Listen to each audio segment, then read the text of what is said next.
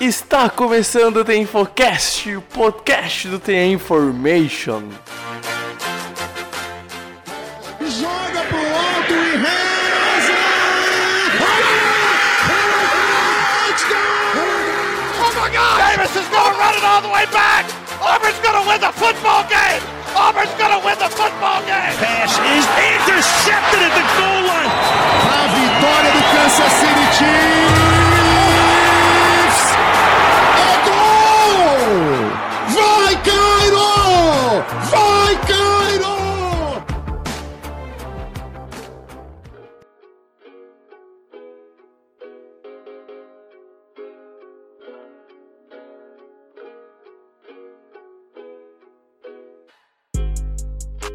Olá, olá! Sejam bem-vindos, ouvintes da Infocast. Está começando mais um podcast do The Information. Eu sou o Pedro Bregolin e estamos iniciando o episódio de número 186. Pedro Matsunaga, estamos na contagem regressiva pro EP200, cara. A gente tá chegando lá, eu tô sentindo a gente chegando no cabalístico EP200, né? Por que não se o 100 é cabalístico? Porque o 200 não pode ser, né? Mas antes de chegar ao EP200, Pedro, a gente tem que fazer mais 14 EPs e comentar o que está acontecendo na NFL. E por isso, Pedro, hoje a gente vai falar sobre o que aconteceu na semana 14, mas antes disso, Pedro, eu queria saber, tudo tranquilo, mano? Fala aí, Bregs, fala aí, ouvinte do Infocast, tudo tranquilo, cara, é, tudo de boa. É, aconteceu um desastre ontem no, com o São Paulo, né? Isso aí me deixou meio derrubado um pouco, mas, mas assim, feliz, feliz, porque foi uma boa, foi uma boa semana de jogos da NFL, né? Tivemos alguns jogos bons, apesar da, maior, da maioria dos jogos ser um pouco decepcionante, pelo menos pra mim, não em questão de dois times decepcionando, jogos ruins, mas não foi menos disputado que eu imaginava alguns jogos. Mas é isso aí. Concordo. E, e, cara, é isso aí, né? A NFL se aproximando do fim e como você falou, né? O The Infocast chegando cada vez mais próximo dos 200 EPs. E pro ouvinte do Infocast, vai lá no, no perfil do NFL da Decepção. Entra lá nos, nos prêmios da NFTT É. Awards. Vote da Infocast para melhor podcast. Vote da Information para melhor perfil é, informativo, Informativo. e MVP. E vote Boros BR para melhor foto de perfil. É isso aí, gente. E ah, eu vou deixar linkado, tá? O, o, o da votação. Eu ia botar no bloco de recados isso, mas já que o Pedro ah, trouxe antes um pouquinho, pô, vai lá dar uma moral pra gente. Se tu gosta do nosso podcast, se tu gosta dos nossos conteúdos, vai lá e ajude The Information a ganhar mais uns prêmios. Ano passado copamos melhor perfil informativo e melhor podcast e concorremos também ao MVP. De novo, estamos nas três categorias e espero que a gente consiga levar a todas, né? Mas pelo menos melhor podcast e perfil informativo tem que ficar na casa. Então, vamos lá, amigo ouvinte, convoco você a conseguir fazer a gente ganhar mais uns prêmios. É sempre bom, ajuda o nosso ego, porque, né, a gente não vive só de pão, a gente precisa de ego. Quer dizer, e nem pão a gente ganha com o site ainda. Então, esse dia ar de chegar, Pedro Matsunaga, confio nisso. E né, enfim, dado o primeiro recado, que também já foi dado, né? Agora então, eu vou pro bloco de recados e na volta me junto então com o Matsunaga e a gente vai discorrer um pouquinho sobre os jogos dessa semana 14, que concordo com o Pedro, poderiam ter sido melhores, principalmente o primeiro horário. Mas tem muita coisa interessante que a gente tem que comentar, porque meu irmão, semana 14 já tá conseguindo é, decidir algumas coisas pros playoffs, né? Eu tô sentindo, Pedro Matsunaga, na minha boca o gosto dos playoffs. E aí, quando chegar o playoffs, vou então aproveite ao máximo a NFL, né? E, claro, por favor, ajude o The Information a copar alguns prêmios, certo? Vamos pros recados e na volta, então, eu e o Japa, a gente vem falar um pouquinho sobre NFL.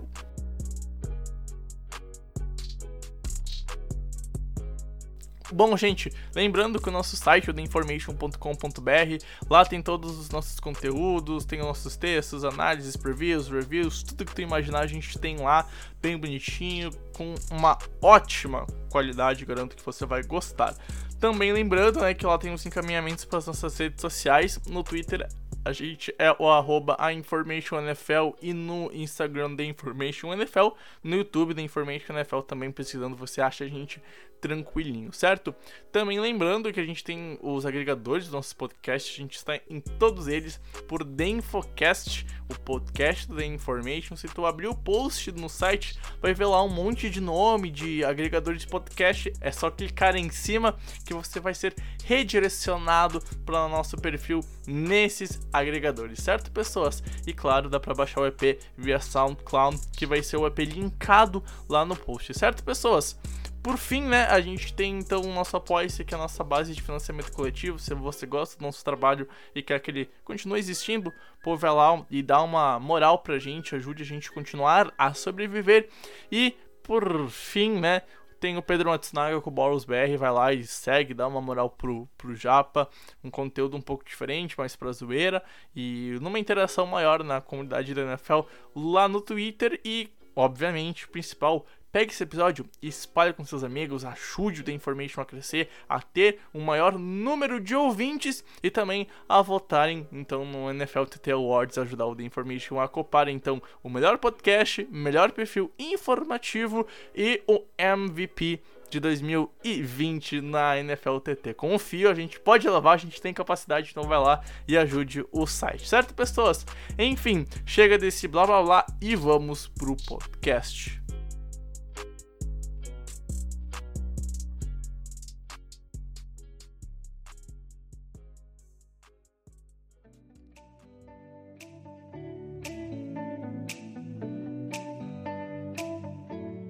Bom, Japa, vamos lá então começar falando um pouquinho da, dessa rodada que foi bem decepcionante na minha opinião. Eu esperava que os jogos fossem mais disputados. A gente teve jogos que foram sim disputados, mas eu esperava que quase todos poderiam ser assim.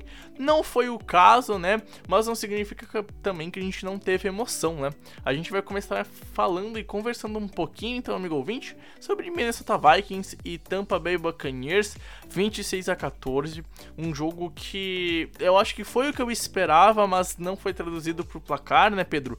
A gente viu um Minnesota Vikings errando demais e, na minha sincera opinião, já para abrir os trabalhos sobre esse jogo, para mim não foi o Tampa Bay Buccaneers que teve o mérito do mérito da vitória. O Tampa Bay Buccaneers teve o mérito de aproveitar o desmérito do Minnesota Vikings que errou demais em todo o jogo e deixou de ter um controle e para mim principalmente no primeiro tempo entregou a vantagem e a vitória pro Tampa Bay Buccaneers, cara. Cara, a gente vai destacar aí, acho que todo mundo que vai falar sobre esse jogo vai destacar o Dan Bailey, né? São 10 pontos desperdiçados por ele, né? Foram 3 field goals errados e um extra point. Ele não acertou nada o jogo todo. É, sempre que ele chutou, ele errou. E, e, é lógico, cara, num jogo que a diferença foi pequena, como foi esse jogo, é lógico que a gente vai pensar que, cara, 10 pontos poderia fazer total diferença nos rumos da partida. Na partida que demorou com diferença de 12 pontos. É, cara, eu, assim, existem elogios para os dois lados. Eu acho que você falou bem, né, Bregs, que o Minnesota Vikings é, errou, errou muito. Perdeu porque errou. E a gente sabe que vai chegando em alguma situação do, do ano, do campeonato, que não se pode errar tanto. Só que, cara, é, é, é importante a gente falar também de que eles jogaram bem contra o Tampa Bay Buccaneers e o principal de tudo é, é eles conseguirem é, fazer o jogo terrestre entrar, cara. O Dalvin Cook uhum, jogou muito concordo. bem e, e, assim, contra a melhor defesa da liga. Uma defesa que, que, em média, eu acho que sofre menos de 50 jardas por jogo terrestre. Cede, cedeu muitas jardas. Uh, vou, vou, pegar um número aqui: cedeu 162 jardas para Minnesota. Isso não é demérito uhum. de Tampa Bay. Não é que Tampa Bay jogou muito mal. Não, cara. Minnesota foi perfeito. Minnesota foi fantástico nisso, né? o Minnesota fez o melhor primeiro quarto de um adversário contra os Bucks, na minha opinião.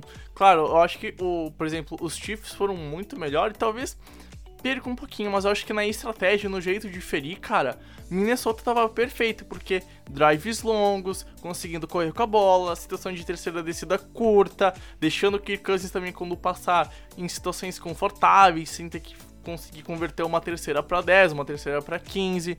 Então, o, os Vikings fizeram um plano de jogo no começo, cara, que foi inteligentíssimo. O Dalvin Cook, velho, assim, tava punindo os Bucks de uma forma que os Bucks não sofreram durante todo o ano. Os Bucks não tinham respostas nos dois primeiros drives pro Minnesota. Só que aí errou primeiro quando marcou o TD, o extra point. Aí depois errou o, o, um field goal curto de 26 jardas, salvo engano. E aí desandou, né? Aí depois errou outro field goal e aí era longo de 54. Então já me pergunto também por que não foi pro punch se teu kicker já tava ruim e meio que era óbvio que ia errar. Por que não foi pro punch em vez de forçar um field goal de 54 jardas, que é muito longo? Então, eu acho que os Vikings foram perdendo controle no Special Teams, especialmente, né? E aí influenciou no ataque e a defesa também começou a, a ter erros bobos, né? Secundária aos poucos, que é muito jovem, começou a ser queimada. Tom Brady conseguiu achar seus alvos, não fez uma partida perfeita, né? Uh, 15 passes completos de 23 tentados, 196 jardas, dois touchdowns, mas foi um jogo bom do Tom Brady e, e... que conseguiu que conseguiu um, numa bomba com o Scott Miller fazer um passe incrível para TD. Fora as faltas, né, Pedro? Que, por exemplo, teve uma falta em uma Hail Mary no último tempo que deixou os Bucks a uma jarda de TD que uhum. foi marcado. Não, e assim, eu acho que o destaque que você falou, você falou bem, eu acho que o Brady não foi brilhante, mas eu acho que o principal é ele foi eficiente. Tanto é que Exato. você fala dos números, pô, 196 yards, só 15 passes acertados, é verdade. Só que ele teve um rating de 120. Porque uhum. ele, ele fez o que precisava. E aí eu vou, eu vou ter que aplaudir algo que aconteceu aqui com, com os Bucks que não vinha acontecendo no resto da temporada. Realmente é, mudou. Cara, os Bucks foram um pouco mais conservadores nas chamadas. Pararam de ficar só chamando passe longo, passe longo, passe longo. Teve seus passes longos, óbvio. É, tem o, o TD pro Squadron Miller, como você falou, teve aquela falta lá que foi num que foi numa, Uma numa Hail Mary. Mary. Mas assim, no geral, Tom Brady acertava passe de 6, de, de 5, de 7, 9 jardas. E esse é o Tom é, Brady, e... cara.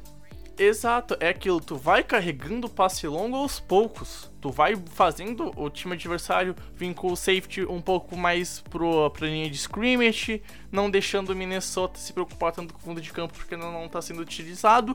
E aí, na primeira vez que o Tom Brady tenta uma big play, TD com o Scott Miller, um passe perfeito do Tom Brady. E aquilo, cara, tu tem um QB que é mais velho, e tu tem um QB que consegue acertar um passe longo uma vez ou outra. Um passe de 50 jardas aqui ou ali. Tu não pode fazer ele lançar três vezes uma bola de 50 jardas. Então, é aquilo, tu vai carregando esse teu passe longo, tu vai fazendo passe curto aqui, ganhando jardas após a recepção. Por exemplo, o Mike Evans teve 3 catches e quase 60 jardas, ou seja, trabalhou muito bem e, e conseguiu ganhar boas jardas após a recepção. Então, assim, o, os Bucks mudaram o plano de jogo. Eu acho que isso é o melhor para Tampa Bay Buccaneers. Só que ainda tem esse asterisco que na minha opinião tem que ser muito levado em conta. Minnesota errou muito, deu muita oportunidade para os Bucks ganharem, só que aí tu não pode levar em conta. Se um time errar e outro time acertar, tem que dar o um mérito pro Tampa Bay, que teve o mérito de explorar o demérito do Minnesota. E assim, é, é aquele jogo que dá um pouco mais de moral pros Bucks, eu acho, principalmente pro ataque, né, Pedro? Que não só passou bem, como correu bem. O Ronald Jones teve 18 carregados, 80 jardas, um TD, média de 4.4. Fazia tempo que ele não, não era tão usado e tinha um bom jogo assim, né? Então, é, é aquele jogo que os Bucks tinham que vencer por ser um adversário que também luta pelos playoffs ainda conseguiram ver o New Orleans se perder, então ainda tem esperança dentro da divisão, apesar de ser extremamente complicado. Mas é um jogo que dá moral, é um jogo que dá moral pro Tom Brady, pro ataque em si. A defesa foi extremamente uh, precisa quando precisou, acho que é essa palavra, porque ela cedeu o campo, ela cedeu espaços mas conseguiu forçar os erros do Minnesota e aí conseguiu no segundo tempo deixar o Kirk Cousins acuado, o time não correu como correu no primeiro tempo e aí então conseguiu a, com um psicológico bem abatido do adversário, cara, finalizar. E é isso que os Bucks conseguiram, cara. Então, é, é um jogo em si que os Bucks poderiam ter ido melhor? Poderiam, mas eles fizeram um jogo bom dentro do possível e souberam se aproveitar. E é, é, aquele jogo que todo mundo sai com uma moral mais elevada. É aquele jogo que talvez mude a chavinha, sabe? Uh, os Bucks estavam numa fase ruim, tem uma bye week, consertaram algumas coisas. Tom Brady descansa, eu acho que isso é o principal, Tom Brady descansar. E aí agora o time volta com a chavinha para cima para esse final de temporada. É, cara, e assim, uma- um último destaque que eu, que eu gostaria de fazer desse jogo é as trincheiras, né? Na verdade, dois, dois destaques. Primeiro, as trincheiras, né? Eu acho que assim, os Bucks ganham o jogo nas trincheiras. É, o Kirk Cousins não faz uma partida ruim, ele faz uma boa partida. é, não tão eficiente quanto Tom Brady, mas ele consegue levar o ataque é, muito bem em, em várias, eh, várias é, situações do jogo. Mas, cara, ele tava sendo pressionado muitas vezes. Ele é seis vezes sacados. Ah, além dessas 6 sacks que ele sofre, ele toma 12 QBs hits e várias inúmeras pressões. Em vários momentos ele conseguiu fugir do pocket e lançar belas bolas, tomando pressão. Então, assim, é, foi difícil.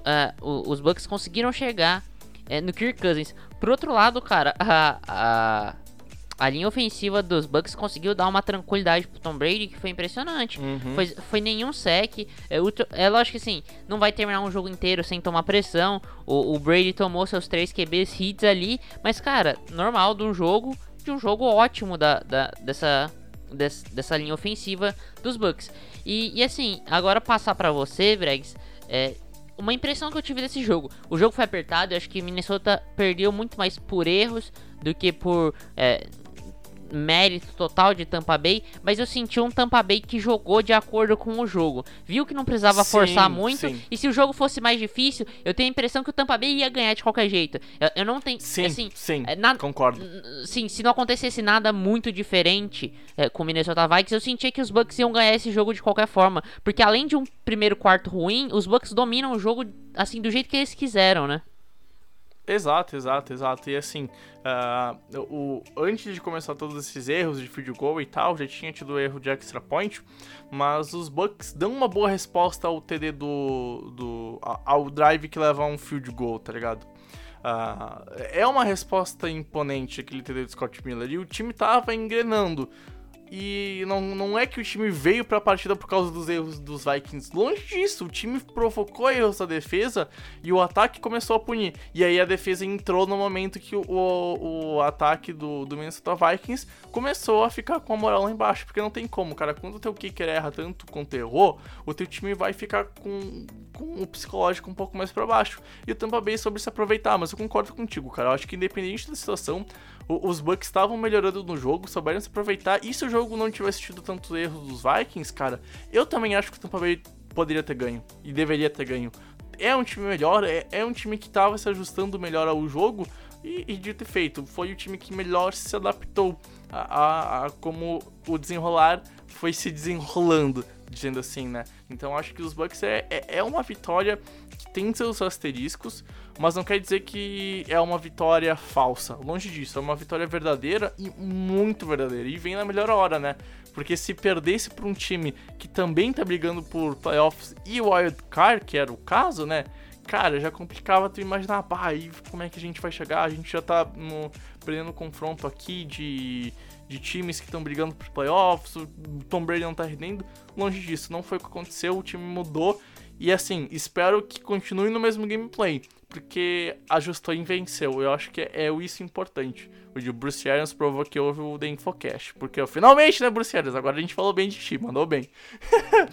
Bom, Pedro, passando pro próximo jogo, então, vamos conversar de Kansas City Chiefs, Miami Dolphins, um jogo que foi atípico, eu diria, porque Miami tomou 33 pontos e não condiz pra mim com o que a defesa jogou.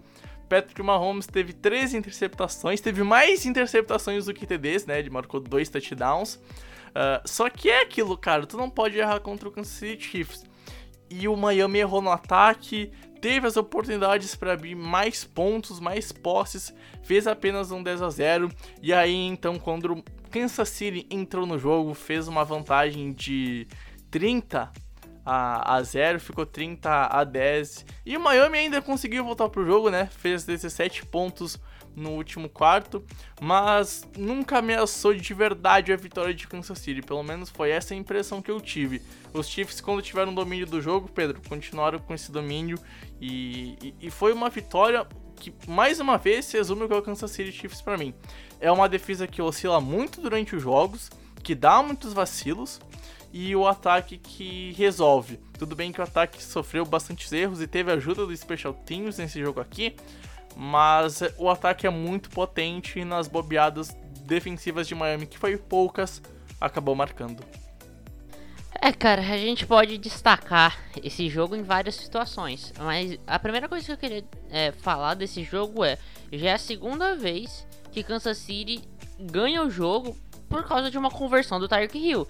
Contra Tampa Bay, algumas semanas atrás, foi a mesma coisa. E assim, é, eu vou discordar de você de uma coisa. Eu acho que houve um único momento no jogo em que Miami é, desafiou o, o, os Chiefs, além desse, do começo do jogo, que começou 10 a 0 né? É, que foi quando eles forçaram aquela quarta para um. Porque se Kansas uhum. City chuta o punch, dava muita impressão de que assim, Miami ia virar o jogo, porque, cara, é, a gente via Miami de é, bons drives ofensivos sem resposta da defesa dos Chiefs. Com a defesa dos Chiefs errando muito. Eu acho, eu concordo com você nesse fato, Brex. Eu acho assim, a defesa dos Chiefs fez um jogo bem consistente em três quartos. Chegou no último uhum. quarto, botou tudo a perder. É, e... Uhum, é, é, aquilo, a defesa dos Chiefs é consistente e não ser consistente durante os jogos, cara. E tipo, não é uma ou duas semanas que tu pega isso, cara. É praticamente toda semana tu vê os Chiefs oscilando muito defensivamente, cara. E aí a gente vai falar de Miami, cara. Miami, primeira defesa, eh, toma 33 pontos. É, é, meio bizarro falar de uma defesa que toma 33 pontos e joga muito bem, cara. Mas é, é assim, é difícil porque, cara, foram muitos drives a partida toda. Teve, tiveram muitos drives. Então, naturalmente, você ia ceder. A, a Miami cede 27 pontos. É 27 pontos? Calma aí. 30 uh, ah, seguidos? Não, 27 30. pontos é, do ataque. A defesa cede 27 pontos? Não. Cede ah, 17 sim, sim. pontos. É, a, a, defesa decidiu 17 pontos apenas, tá ligado? Se você sim, for ver, a defesa foi bem, a defesa forçou turnovers, a defesa conseguiu controlar o jogo. É, mas assim, é, o, o, ataque foi incapaz, cara. O ataque errou muito. A Special Teams erra, toma uhum. aquele. Cara, aquilo foi um balde de água fria, porque, cara, Kansas City vinha no momento bom do jogo, virou a partida para 14 a 10. Mas tudo bem, Miami se força um three and out ali, mais uma, mais uma jogada defensiva, mais um drive defensivo bom, talvez animasse um pouco de volta o jogo. E aí toma um TD de retorno, cara. Não pode. Sinceramente, uhum. na NFL de 2020, é, para mim é, é, inaceitável tomar TD de retorno. É, na NFL de 2020 eu não aceito você tomar um TD de retorno. Ah, cara, tem, tem boas jogadas trabalhadas pelo, pelo Special Teams. Cara, se seu Special Teams não errar o, o, o, a cobertura do punch, a cobertura do kickoff, você não toma TD de retorno. Então, cara, assim, em 2020 eu acho inaceitável você tomar um TD de retorno. Ah, é, é, uhum. e assim, dito isso, cara, é isso. Miami errou, errou muito, errou muito. Se deu luxo de errar muito. muito. Cara, é, o, o Tua mostrou que ainda não tá pronto para grandes jogos. Eu, assim, eu acredito ainda que Miami vai pros playoffs. É, vai ser importante pro Miami nos playoffs, mas eu tenho, cara, eu não tenho, eu tenho, eu não tenho a menor convicção de que Miami vai ganhar um jogo nos playoffs, entendeu? Vai ser importante para uma uhum. experiência. Uhum. Tu ainda precisa trabalhar melhor essa questão, é, é isso. Mas, uhum. assim, e no geral, cara, é, fica esse detalhe pro Kansas City Chiefs.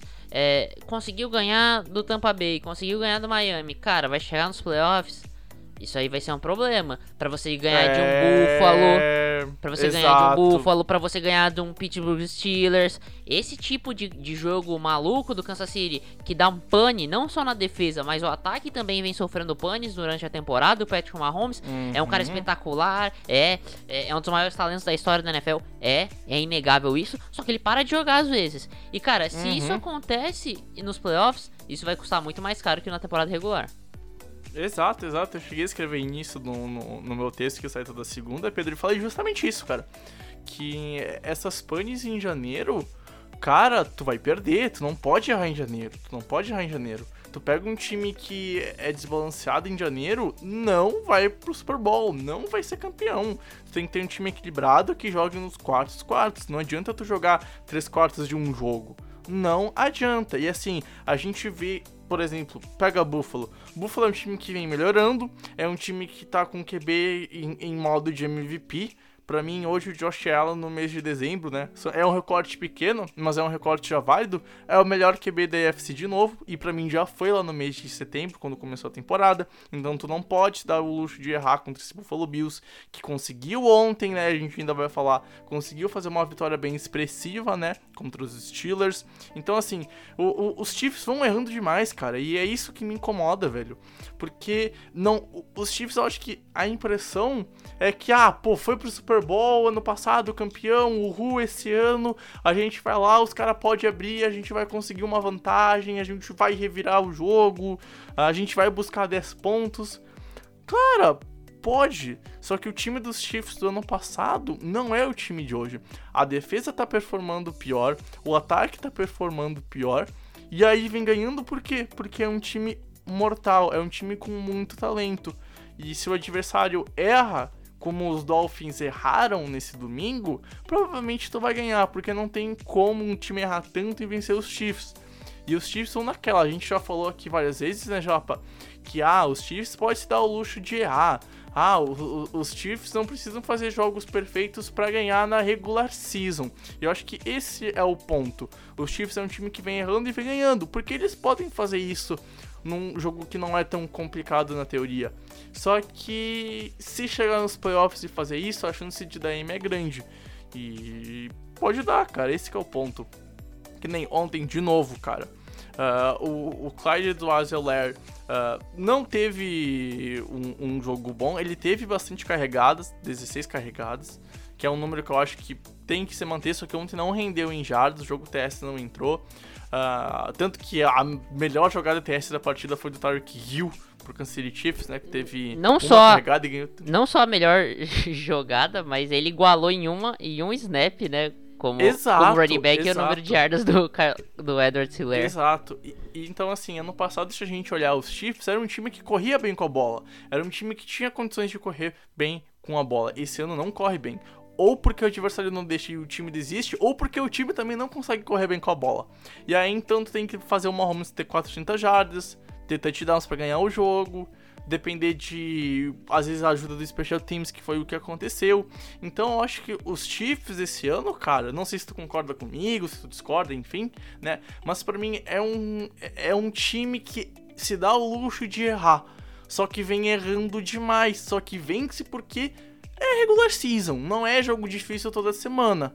Só que quando tu chegar nos playoffs, talvez um quarto ruim seja o suficiente para tu não ganhar o Super Bowl, para tu não ganhar o anel. Então, é um time que, na minha opinião, tá no limite, cara. E tá, e tá a, um, a um errinho a mais, a um trisco de pegar e perder. Porque quase perdeu pros Bucks numa revirada e pros Dolphins também por parte de Miami eu concordo com tudo que tu disse, já faço das tuas palavras a minha, e dos Chiefs eu penso isso, cara. E assim, se não mudar é, essa mentalidade, essa defesa não começar a performar melhor, velho, sei lá, para mim os Chiefs é o cara que vai pro, pro Super Bowl de novo esse ano na NFC, mas eu tenho minhas dúvidas hoje na Week 14.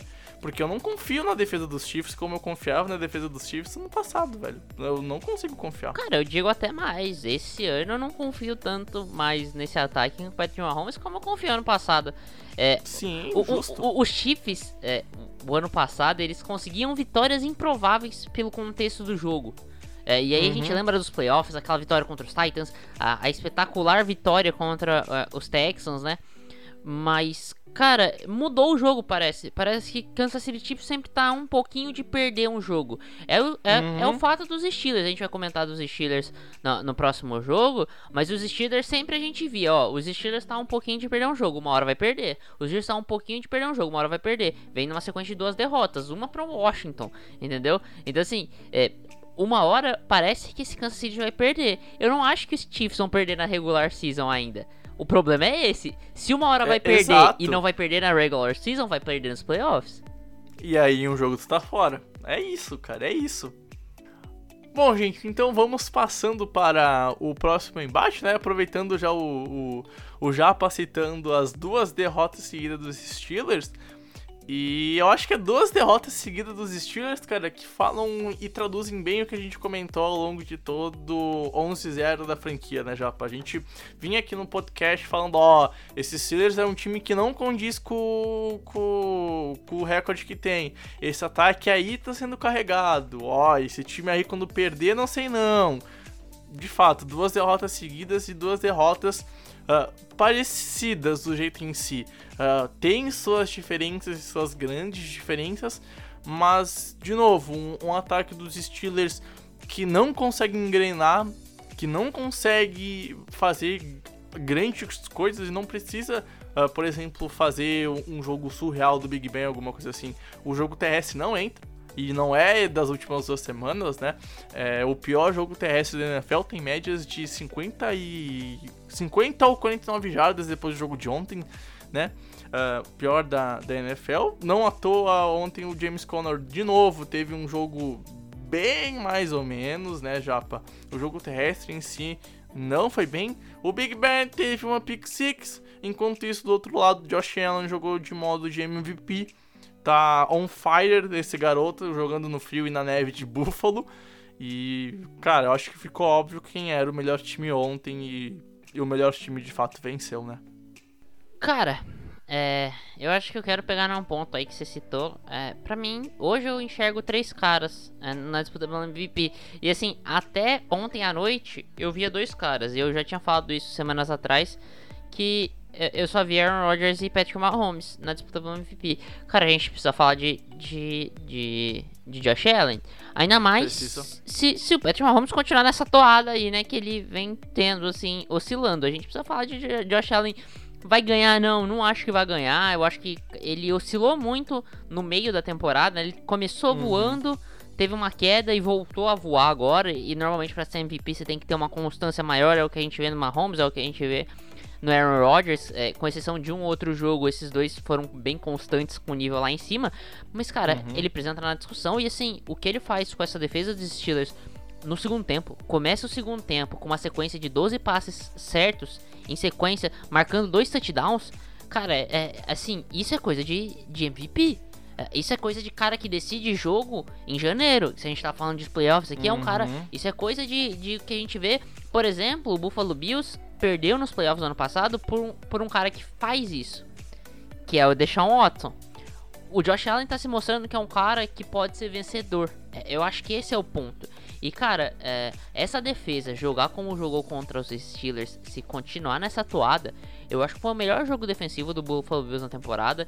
É, é ah, vai, vai, a gente pode falar de alguns outros jogos que teve um desempenho é, talvez um pouco superior, mas cara, contra adversários mais frágeis. Os Steelers, por mais que oscilem muito no ataque, é, é um ataque muito forte. E a defesa de uhum. Buffalo engoliu o ataque dos Steelers. Foi, o menor, foi, foi a menor marca de pontos cedidos num único jogo para Buffalo. Cara, precisa manter isso. É, e assim, não jogou contra qualquer OL, não. Jogou com uma das boas OLs da liga. E o, e o Pass uhum. Rush engoliu o Big Ben. Engoliu o Big Ben. Então, assim, é, é difícil falar de alguma coisa ruim é, dos Bills. Sei lá, se eu posso falar de alguma coisa ruim, o começo do jogo. Os Bills começaram mal o jogo. Até aquela pick six, por exemplo, é, é foi um jogo meio, meio desastroso pros Bills. Mas depois uhum. daquilo, é, cara, é ladeira acima e assim, arrebentando. E, essa é, cara, é falar que os Bills sim são é, um time de playoffs, um time preparado para playoffs. E eu vejo que é um time capaz de enfrentar qualquer time na liga. Uh -huh, é, eu uh -huh, acho que assim, concordo. Assim, eu boto meu dinheiro nos Bills contra qualquer time da liga? Não. Mas eu não afirmo, mas eu não boto meu dinheiro em ninguém que jogue contra os Bills também, entendeu? Uhum. E assim, hoje para mim os Bills é a segunda força da conferência. Acho que estão atrás do, do Kansas City Chiefs. Por mais que a gente falou dos erros dos Chiefs, é um time que tem muito talento para não ser considerado uma força, né? Acho que seria burrice não falar isso. Mas para mim também é burrice afirmar que os Bills não são uma força. Os Bills hoje é, é, é uma franquia que começou ruim a temporada na defesa a, a, defesa começou sofrendo muito. O Josh Allen, num, num primeiro mês espetacular, para mim foi o melhor QB da FC na, em setembro. Fez, assim, quatro jogos surreais de bom. Aí começou a decair, enfrenta problemas, a defesa começou a jogar mal. A gente ficava falando, pô, e aí, Buffalo vai fazer o quê? Vai depender de dois, três caras. Então, assim, a defesa foi ficando saudável. Quando o James White ficou saudável, a, a secundária deu um, um upgrade, voltou a jogar melhor. Depois disso aconteceu com o grupo de linebacks com o Milano. Então a gente vai vendo o time do Buffalo Bills aos poucos se ajustar. E é o mais importante isso, né, cara? Time que faz barulho em setembro não quer dizer que vai fazer barulho em janeiro. E os Bills estão fazendo barulho na hora que mais precisa, estão voltando a jogar bem e estão atuando o melhor nível em 2020 quando precisa, que é dezembro e provavelmente em janeiro, né? Os Bills já têm 10 vitórias, vitalmente nos playoffs, muito difícil que não vá pode garantir a vaga com ainda nessa rodada, né? Só pra fazer um parênteses, a gente tá gravando na segunda de tarde, vai falar do Monday Night, só que vai gravar o Monday Night na terça de manhã para mandar pro ar o episódio. Então, nesse momento, os Bills ainda não são classificados, mas se Cleveland vencer os Ravens, vai pros playoffs, então tu já vai saber quando vai estar ouvindo se vai estar ou não, mas não importa, os Bills vão estar em janeiro. E esse é o ponto, eles vão estar em janeiro jogando provavelmente bem, porque o time tá evoluindo, o time tá crescendo quanto mais deve. E aí, mérito total pro coach staff. O Sean McDermott, de novo, um baita ano. Ele teve suas críticas, a gente teve nossas dúvidas sobre o trabalho dele no meio da metade da primeira. Da, dessa, dessas primeiras oito semanas de 2020. E hoje não tenho mais dúvidas. A defesa dos Bills voltou a ser a defesa dos Bills que a gente conhece. Que rouba a bola, que pontua, que força punch, que deixa o adversário em tornada longa, que manda pressão, que incomoda qualquer QB sobre qualquer OL. É, é, isso, cara. A Buffalo tá voltando a jogar bem e se esse time engrenar é um perigo, porque hoje os Bills têm armas para vencer o Super Bowl, cara. É um jogo terrestre que precisa evoluir, precisa muito. Só que o Josh Allen tá jogando tão bem, cara, mas tão bem que, assim, tu não pode dar o luxo às vezes de errar, né? Os Steelers não erraram muito, principalmente no segundo tempo. Uh, cara, assim, Josh Allen e Stephon Diggs Pra mim, top 3 duplas de QB wide receiver em 2020. Uh, 10 recepções, 130 jardas, 1 TD, fora muitas marcações queimadas e tornozelos quebrados uh, dos adversários por parte do Stephon Diggs. Cole Beasley, 5 recepções, também foi bem ontem. Uh, Cara, é isso, o time vai entrando. E a, assim, velho, é tão legal ver o Josh Allen jogar, cara. Aquele passe que ele fez pro Gabriel Davis no, no segundo CD passado dele, cara, que passe maravilhoso, que passe incrível, velho. Então, assim, é, os Bills é um time que tem suas falhas. Eu acho que o jogo terrestre ainda tá muito abaixo do que eu esperava e isso pode fazer diferença lá em janeiro, quando tu precisa queimar cronômetro, que tu precisa andar, que tu precisa ter uma, um, um time um pouquinho mais constante. Só que a defesa tá performando no mais alto nível que pode parar qualquer ataque hoje em dia, tem essa capacidade. E o ataque tá começando a engrenar, tá voltando a jogar bem. O Josh Allen tá voltando a jogar bem. Então é, é, é isso, cara. Os Bills vão numa crescente, vão num, num ritmo que é para causar medo para qualquer adversário. E eu olho pros Steelers, cara, e eu sinto o oposto, velho. Os Steelers pra mim é um time que não duvido que vá pros playoffs e perca na primeira semana. Hoje já não é mais esse de 1, jogaria no Wildcard, vai pegar uma seed 7 que provavelmente vai causar barulho, vai causar estrago. Pode ser Ravens, pode ser Miami, pode ser Las Vegas, pode ser Indianápolis, sabe? São times que são perigosos e que podem sim bater os Steelers. A defesa ainda é um grande potencial que pode fazer essa franquia ir longe. Mas olha pro ataque, cara, eu não consigo confiar, cara. Tá louco? O, o, o jogo terrestre simplesmente não entra. O Big Ben, se tiver que passar 40 vezes numa partida, eu não confio que vai vencer o jogo. E é erro, e erro, e erro, e erro, e erro. E aquilo. Quando um ataque erra muito, eu acho que chega num ponto que a defesa não aguenta mais. E aí é o que a gente tá vendo acontecendo com os Steelers, cara. Cara, é, assim, os Steelers. É, eu, eu acho que assim, não tem muito o que falar. Acho que é, é o que você falou mesmo, Branks.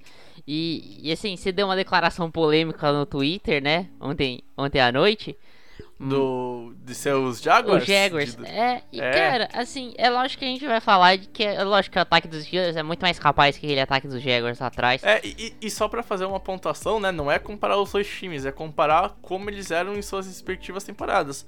São defesas surreais de boa, só que o ataque é ruim por causa de algum quesito, são sistemas diferentes ofensivos. Por exemplo, o Jaguars era muito bom correndo com a bola, mas não tinha um, que, tinha um QB que deixava a desejar, né? Esse é o fato, desculpa, chapa. E os Steelers não conseguem correr, não conseguem ter firmeza no seu jogo aéreo às vezes. O Big Ben oscila muito, ontem teve interceptações, então são times que são parecidos e têm suas diferenças, mas que são muito parecidos. Defesas muito boas, que morrem por ataques ruins. E pra cara, mim é isso. E cara, assim, vamos fazer uma retrospectiva. Eu vou fazer outra retrospectiva falar dos Bills também, mas vamos olhar para trás. 2017 Jaguars, era um time assim, morreu na, na, no Championship Game lá. Assim, eu, eu acho que especificamente naquele jogo não foi culpa do ataque, mas é lógico que o ataque tem responsabilidade. Sim, Ali. con- concordo, concordo. Eu- Tanto que o Blake Bortles fez um baita primeiro Sim. tempo contra os Patriots. Pra mim, pra mim assim, ali é culpa de um coach staff mal preparado. Ponto. Sim, concordo, concordo. Mas assim, não é o ponto da discussão aqui, né? 2018, Chicago Bears. Aquela defesa espetacular, morreu Uhum. na mão do Mitchell e do Cody Parker, né? Vamos lembrar daquele chute na trave. O ano passado, é, é, o New England Patriots. é, o New England Patriots tinha uma defesa espetacular, melhor defesa da liga em muito tempo. Foi lá e passou aquela vergonha contra o, o, o Titans por causa do seu ataque. Cara, Uhum. eu, eu enxergo mesmo o futuro dos Steelers. Eu olho pros Sim, Steelers e eu enxergo sim. isso. Eu enxergo isso. E, e aí, cara, aí, aí a gente olha pro outro adversário, né? Pro Buffalo Bills. Cara, é, eu, eu fui fazer a pesquisa aqui e, Uhum. e, assim, é, não, foi, não foi muito extenso, porque assim, o tempo é curto. Mas eu olhei, 2016, New England Patriots campeão. 2017, Philadelphia Eagles campeão. 2018, New England Patriots campeão. 2019, Kansas City Chiefs campeão. Esses quatro times, eles vêm de um final de temporada nos últimos 4, 5 jogos muito forte. O que, o que faz o time chegar nos playoffs com muita força, com muita consistência, com um momento muito bom. O que pode pesar aqui e, e o, o que pode pesar é, nesses times, por exemplo, o único que acabou jogando o Card Round, se eu não me engano, foi o Eagles e quase perdeu para aquele Chicago Bears é, do, do, do, do Trubisky, né? Mas é, o que pode pesar aqui é isso, é porque esse ano só um time fica é, de, de folga na primeira semana e a gente não sabe como isso pode pesar pro Buffalo Bills. Mas eu vejo um Bills nessa caminhada, nesse final de temporada. Vai ser campeão? Não sei. É, é- é muito difícil a gente afirmar que um time vai ser campeão. Mas os Bills estão chegando num momento muito forte. Os Bills, é, desde a bye week, eles vêm de três vitórias e vitórias convincentes. Ah, jogou contra os Chargers, jogou contra os 49ers. Era a desculpa que davam. Agora jogou contra os Steelers. Entendeu? Agora não tem mais desculpa. O- os Bills têm três derrotas, uma para um Tennessee Titans que bastante decepcionante mesmo, uma pro Kansas City Chiefs disputando o jogo até o final e a outra por causa de uma Hail Mary. É, A gente contextualiza, a gente fala, pô, os Bills poderiam jogar melhor em vários jogos da temporada, é verdade. Eles jogam mal contra New England, eles jogam mal contra New York, mas ganham os jogos. E vem no final de temporada amassador. É, a gente enxerga um Buffalo Bills que, que, assim, nos jogos que deveria perder, perdeu. Eu acho que. Eu, eu acho que esse pra mim é o ponto. Então, cara, Uhum. é, é time de playoffs, sim. É um time que vai brigar. E, cara, é um time que tem Josh Allen jogando o que tá jogando. E tem o, o Stephon Diggs jogando o que tá jogando. É, é difícil você olhar pra esse ataque e não ficar com medo, né? É difícil, é difícil demais. É um time muito redondo, é um time muito acertado, cara. Então, assim, olho nos Bills. Não duvide do, do, do Josh Allen. Não duvide desse time, porque pode causar algum estrago em janeiro. E a gente tá avisando isso. Aliás, vamos falar a verdade. A gente aposta no Josh Allen desde o ano passado. Eu lembro, sei lá, semana 13, 14, logo depois do Thanksgiving do ano passado, a gente falando bem de Josh Allen. Eu não sei se tu lembra, Pedro. Principalmente Uh, depois do jogo contra os Cowboys, de algumas jogadas específicas, teve uma four down que eu lembro muito bem, cara, que ele não foi na primeira e conseguiu no segundo esforço o, o, o first down, a gente viu, ó, esse cara aí é o líder da franquia. Ele não tá jogando bem ainda, mas ele tem esse, esse status, ele tem essa característica de, pô, eu vou me doar pelo meu time. Não à toa a gente apostou nele, a gente falou que ele ia evoluir e como o Stephon Diggs ia fazer a diferença, cara. Não à toa. E assim, né, é, é, triste quem achou que o, o Stephon Diggs ia se arrepender de, de ter ido pra Buffalo, porque, cara, na boa, assim, ó, eu sei que o Daniel Hopkins foi numa troca muito melhor, mas a melhor contratação da off-season pra mim, sem dúvida nenhuma, foi o Stephon Diggs, cara. Isso daí pra mim mudou o Buffalo Bills. Mudou, assim, por muito, cara, enfim.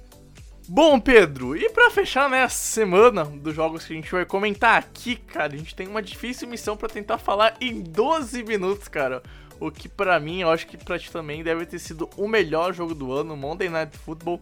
Os Browns vencer, quase venceram os Ravens, né? Só que aí então Justin Tucker, o vulgo, melhor kicker da história da NFL, decidiu a parada num 47 a 42. Ah, Cara, sei lá, nem sei como começar e. Cara, que jogo. Assim, ó, é, sem palavras porque a gente viu ontem, cara. Que jogo, que jogo. Cara, então, é, eu acho que sim, é, é fácil falar desse jogo em relação a- a- aos destaques principais desse jogo. A gente já fala dos dois quarterbacks, né? Assim, não, não tem muito o que falar, a gente pode falar é, de outros jogadores que, que foram bem no jogo. É, por exemplo, o Rashard Higgins é, surpreendeu bastante, aparecendo em momentos decisivos pro, pro Browns. É, a gente tem o Mark Andrews sendo um, uma constância é, recebendo passes do Lamar Jackson. Mas, cara, é Lamar Jackson contra Baker Mayfield. É, uhum. E assim, é, o jogo fica marcado pela cãibra do Lamar Jackson, que todo mundo tá zoando, né? Que ele foi daquele famoso cagão no, no, no meio do jogo. E, e, assim, a gente nunca vai saber o que foi, né? Na verdade. Uhum. Mas, assim, eu fiquei muito surpreso porque quando, quando o Lamar Jackson volta, ele volta só porque o Trace McSorley se machuca. Ele tem uma lesão séria ali, o Trace McSorley, o joelho dele é, dobrou em três, em três lados diferentes, né? Mas ele volta. E assim, eu fiquei preocupado porque o Lamar Jackson depende muito do, do da fisicalidade dele, né, desse atleticismo, e ele tava com cãibra, pelo que falaram, né, ele tava mancando. Quando ele volta eu fico meio é, preocupado, falando, cara, vai dar errado, vai dar alguma coisa ruim aqui, porque o Lamar Jackson com cãibra, sem conseguir correr, naquele frio, tanto com o corpo frio, eu falei, cara, não vai dar certo. E ele voltou muito bem, né? É, uhum. a, assim, até o, até o momento que, que ele volta, né, depois daquela cãibra, ele, ele tinha, eu acho que seis passes acertados em 12 tentados ele volta e acerta uma sequência de cinco passes, né? Ele é, primeiro uhum. um passe para touchdown, numa quarta para cinco, depois acerta quatro passes em sequência na, naquele drive para posicionar o, o, o, Justin Tucker pro field goal. Então assim, é, eu acho que primeiro é não é por causa dessa sequência de cinco passes acertados que o Lamar Jackson virou um, um baita passador, um passador espetacular. É, a gente precisa separar as coisas aqui. Primeiro, a defesa de, de de Cleveland é uma defesa frágil, principalmente a secundária. E o Lamar Jackson soube explorar bem isso nos dois drives finais, né? Uhum, e o. Uhum. E assim, eles não estavam preparados para Lamar Jackson.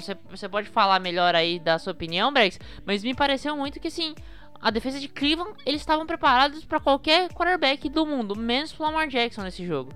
Cara, isso, isso que me assusta, tá ligado? Porque a gente sabe o que o Lamar Jackson faz de melhor e os Browns não estavam preparados. E, tipo, uh, mesmo com alguns ajustes, a gente, por exemplo, viu no começo de jogo nenhum linebacker em spy. E aí, no segundo quarto, mais pro finalzinho do segundo quarto, começou a ter um linebacker em spy, né?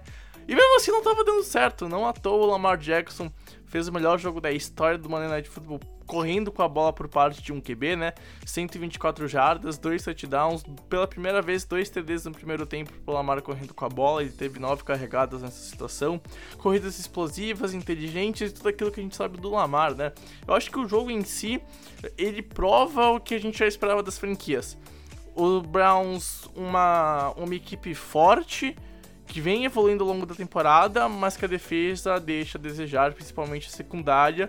E ainda assim tem um bom box, tem uma boa primeira linha dessa defesa. Só que a secundária é muito fraca e deixa de desejar.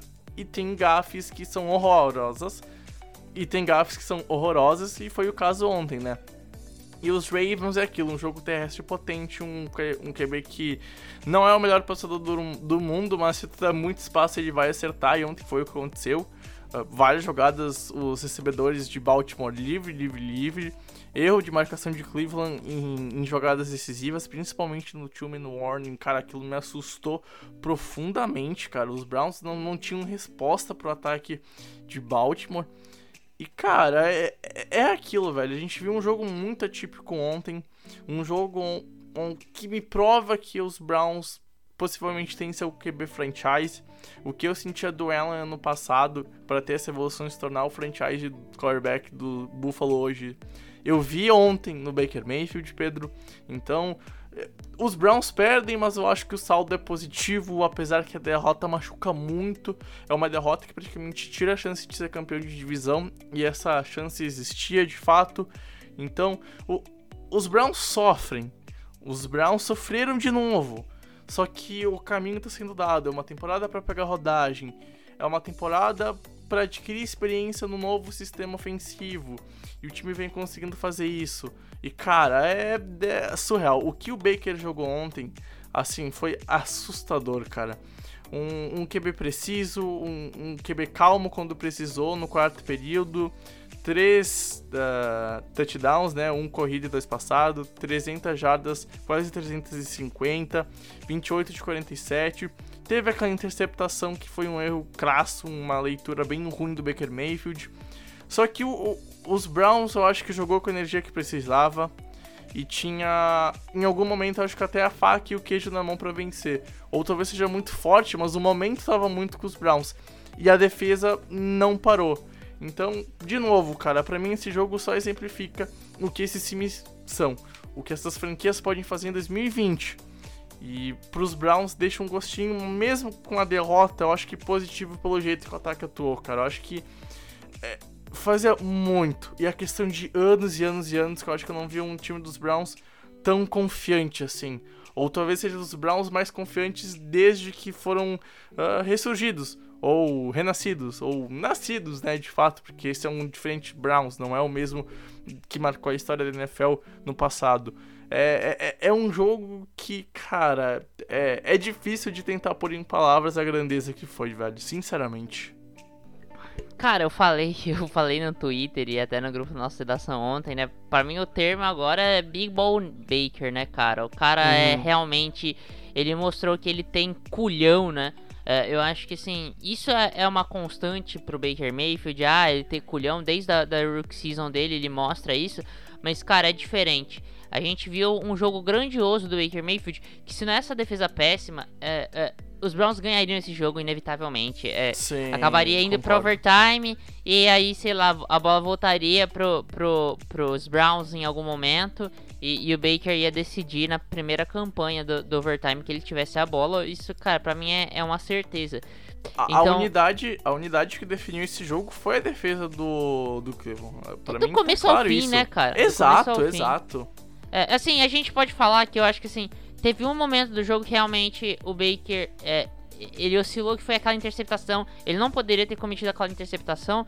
Mas, cara, uma jogada muito inteligente da defesa de, de, de Baltimore. Então, assim, é, eu não vou é, tirar a culpa do Baker nessa interceptação. É, poderia mudar a história do jogo se não acontecesse essa interceptação. Mas, cara, é, é são erros. Erros acontecem, é natural. É, a gente viu um Patrick Mahomes, por exemplo, que lançou três interceptações contra Miami, né? Então, uhum. é, não dá pra jogar tudo na conta dessa interceptação. E, e assim, eu acho que é o que você falou, né, Bregs? Eu acho que assim, esse era um ano para aclimatar os Browns, para os Browns é, entrarem em uma nova filosofia, num novo, num novo esquema. E cara, os Browns estão 9-4 na temporada. É um time uhum. que vai inevitavelmente para os playoffs, precisa de mais uma vitória em três jogos. É, pela minha conta, um 10-6 entra tranquilamente nos playoffs esse ano. E assim, é, para mim é nítido que, que os Browns ganham pelo menos um jogo aí, joga contra Giants e Jets na, nessa sequência do, do, do, do, calendário, então ganha tranquilamente pelo menos um desses dois jogos. Eu acredito que ganha os próximos dois jogos e, e classifica com certa tranquilidade. E, e assim, é, depois de muito tempo, volta aos playoffs dos Browns. É, com o seu franchise quarterback, com uma defesa muito ruim, muito frágil, uhum com, com o ataque carregando esse time muitas vezes, principalmente no começo da temporada, né? Uh, nesse final de temporada a defesa começou a evoluir um pouco, mas no começo de temporada o ataque teve que carregar e carregou. Sem um dos seus uhum. principais jogadores, né? É bom lembrar, o Del Beckham Jr. acaba machucando contra Cincinnati e perde boa parte da temporada, né? Antes da metade da, da, da temporada chegar, ele se machuca. E, e, os Browns, cara, conduzindo tranquilamente isso. Então, quando você recuperar seus jogadores, você vai ter a volta do Ward, você tem a volta do Delpit, você tem a volta de vários jogadores aí. É, a gente pensa no Miles Garrett um pouco mais saudável pro ano que vem, né? A gente espera. Uhum. É, capital de draft, espaço no cap, cara, é, Esse assim, time. É, é, é, sempre arriscado falar de futuro, né, Bregs? A gente, é, é muito, pô, a é gente muito. pode lembrar de vários, vários times aí que prometiam muito pro futuro, pro futuro. Mas assim, esse time dos Browns, cara, é um time que em 2021, para mim, pode estar tá pronto para ser campeão mesmo. Aham, uhum, eu, eu ia falar a mesma coisa, cara. Eu consigo ver isso. Os Browns, eles têm tudo que precisa. É, é um time que, quando teve a melhor chance de ir longe, foi prejudicado por lesões e por opt-outs. Para mim isso tá claro. O que, o, o que tira a chance dos Browns de ir numa final de conferência para mim esse ano é esse fator, não é os Browns estarem jogando ruim. Longe disso, os caras estão com muita lesão e é um time que tá jogando bem e tá conseguindo e tá ganhando, cara. É, é o melhor momento desse novo Cleveland Browns, a gente tá vendo história. É, é simplesmente o melhor momento da história do Cleveland Browns.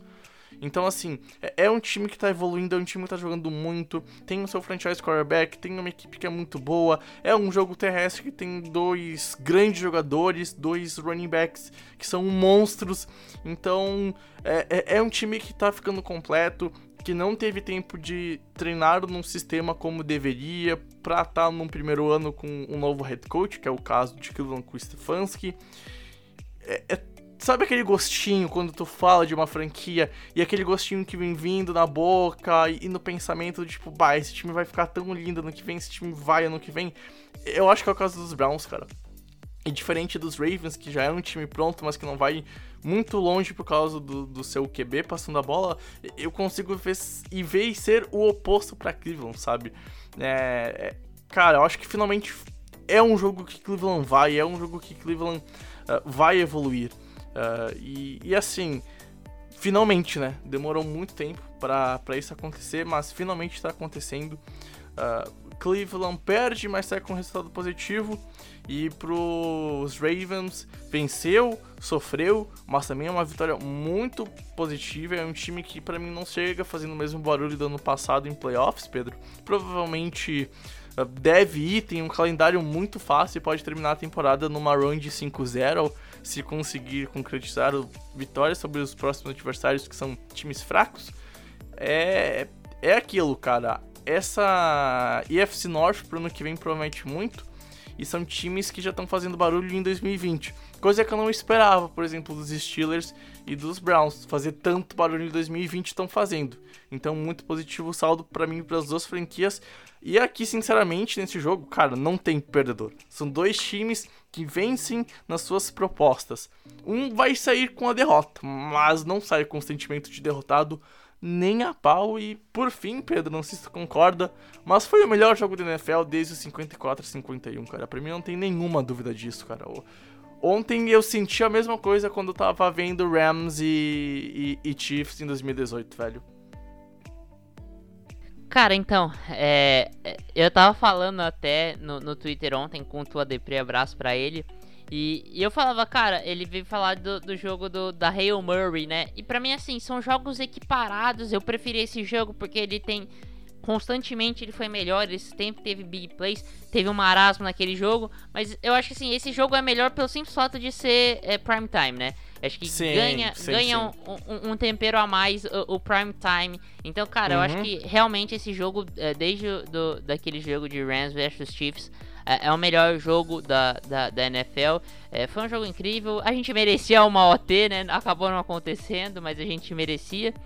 E, e por fim, Bregs, para finalizar, passar depois para você, não sei se você quer falar mais alguma coisa, é, sobre os Ravens, e você fala bem, né, que é, nenhum dos times sai derrotado, um dos times consegue uma vitória para é, ter um caminho um pouco mais pavimentado até os playoffs, e o outro time consegue é, uma força muito grande depois de uma grande partida do seu ataque, principalmente do seu quarterback.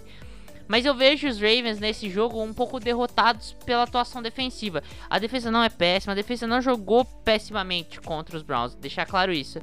Mas assim, o, o, o, os Browns conseguiram é, vencer muito bem e, e, e demonstrar sua força ofensivamente.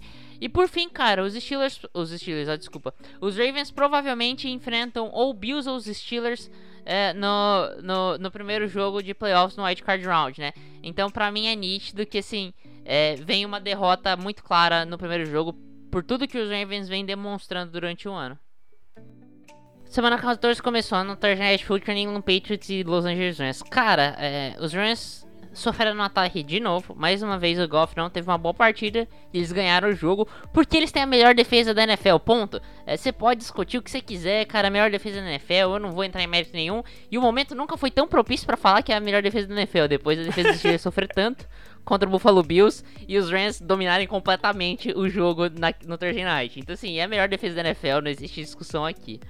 Bregs, Denver Broncos, Carolina Panthers. Cara, foi um jogo que ninguém deu muita bola por causa que não são times que lutam por playoffs, mas foi um jogo divertido, talvez o mais divertido de toda a rodada.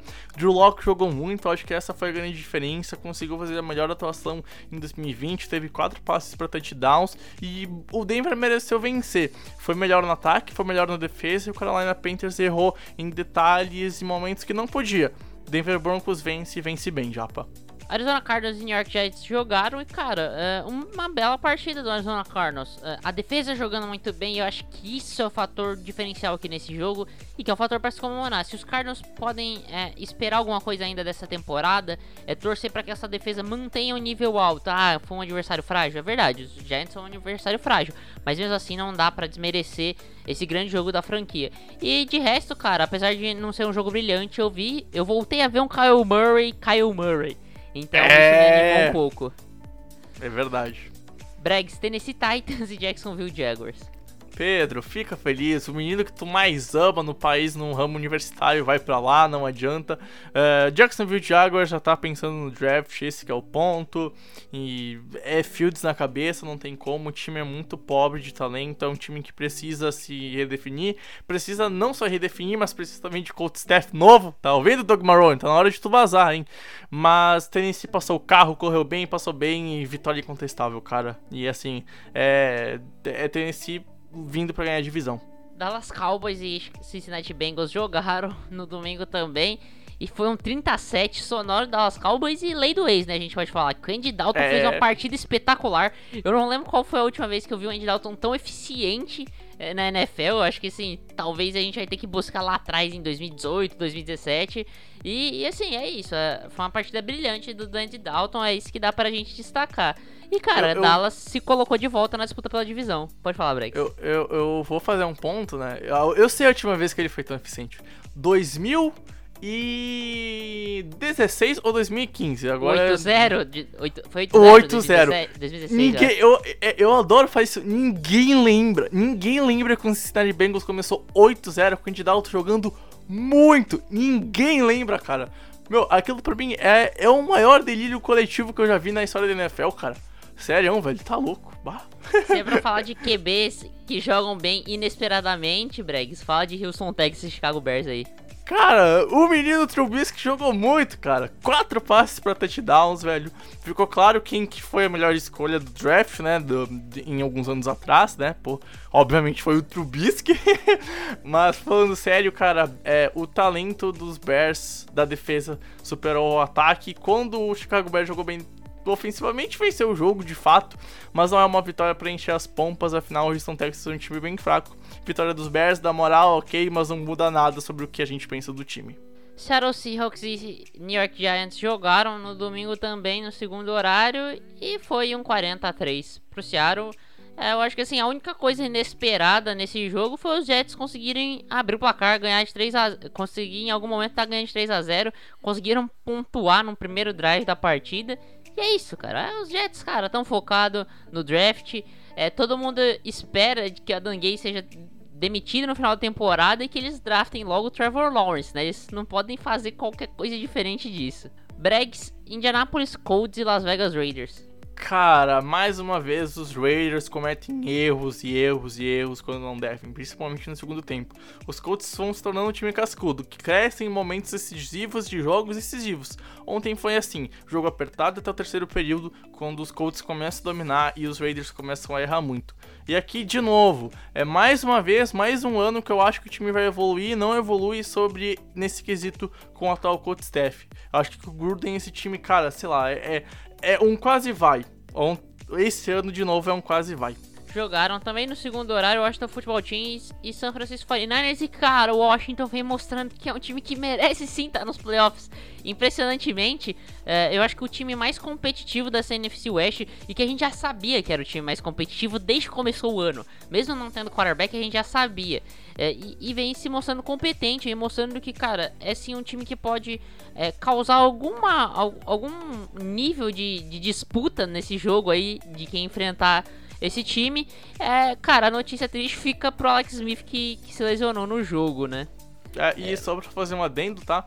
É perna, ao que tudo indica panturrilha. Não é nada grave, mas também a chance de perder a Week 15, tá?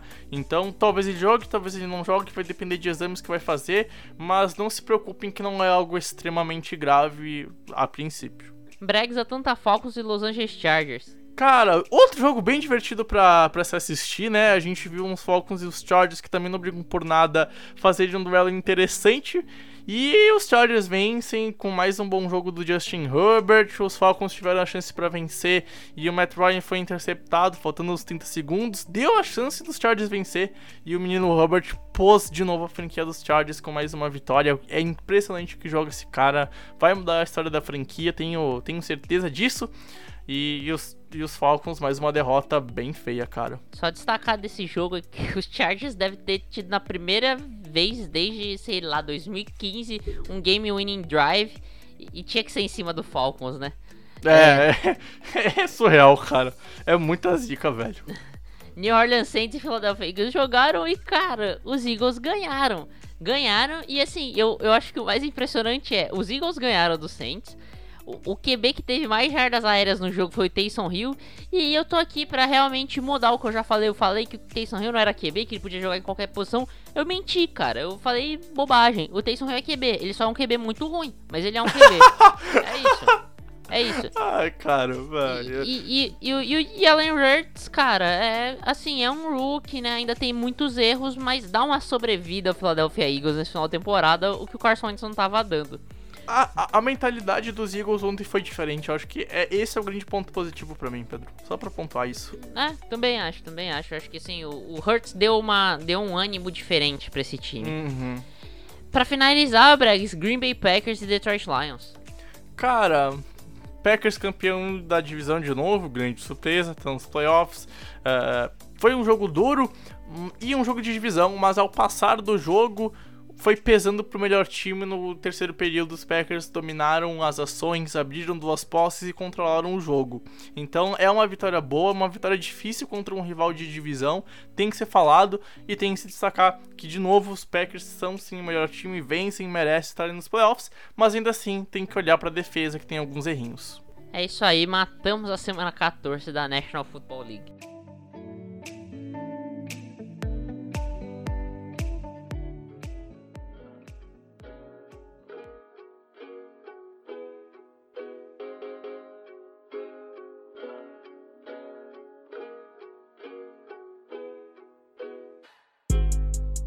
Bom, Pedro, vamos então terminando esse podcast.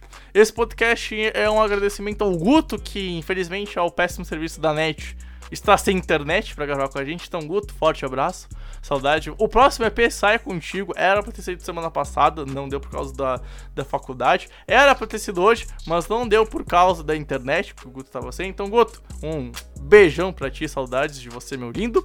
E Pedro, com isso então, cara, mais um EP pra conta. Espero que você tenha gostado. E a gente se encontra então no próximo episódio, mano. Obrigado, Breck. Sempre um prazerzaço estar tá gravando aqui o The Infocast com você, cara. Sempre fantástico estar tá aqui.